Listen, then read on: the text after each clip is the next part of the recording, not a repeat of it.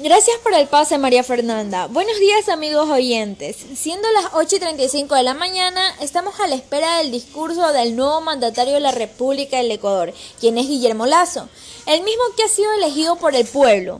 Dentro del establecimiento se encuentran periodistas, reporteros, camarógrafos, para de la misma manera transmitir todos los hechos que están sucediendo en este momento. Se puede observar que el maestro ceremonia acaba de nombrar a la abogada Guadalupe Yori, quien es la encargada de que Guillermo Lazo realice el juramento de posesión como presidente de la República del Ecuador. Eh, la misma persona que se acaba de colocar de pie junto al público espectador. Por otro lado, también se observa que las personas que se encuentran en el sitio, por motivos eh, razonables de la pandemia, se encuentran con sus respectivas eh, mascarillas y con su sana distancia, eh, siguiendo los protocolos de bioseguridad.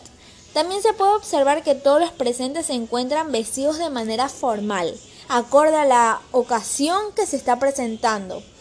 Hoy, 24 de mayo del 2021, que es el día en que se está conmemorando al nuevo presidente del Ecuador, hay que recordar que también es una fecha histórica para los ecuatorianos.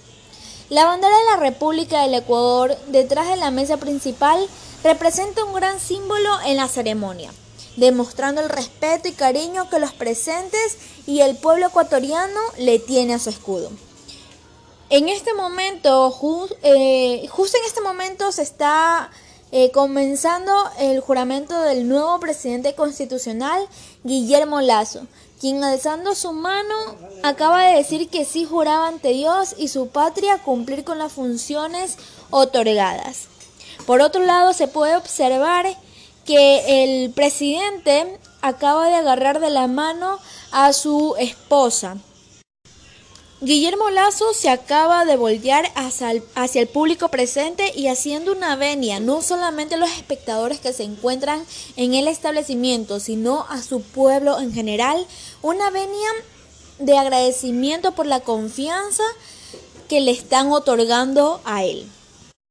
Acabo de terminar las palabras por parte de la abogada y con un fuerte aplauso el público presente lo recibe al nuevo presidente. María Fernanda, seguimos contigo en estudio.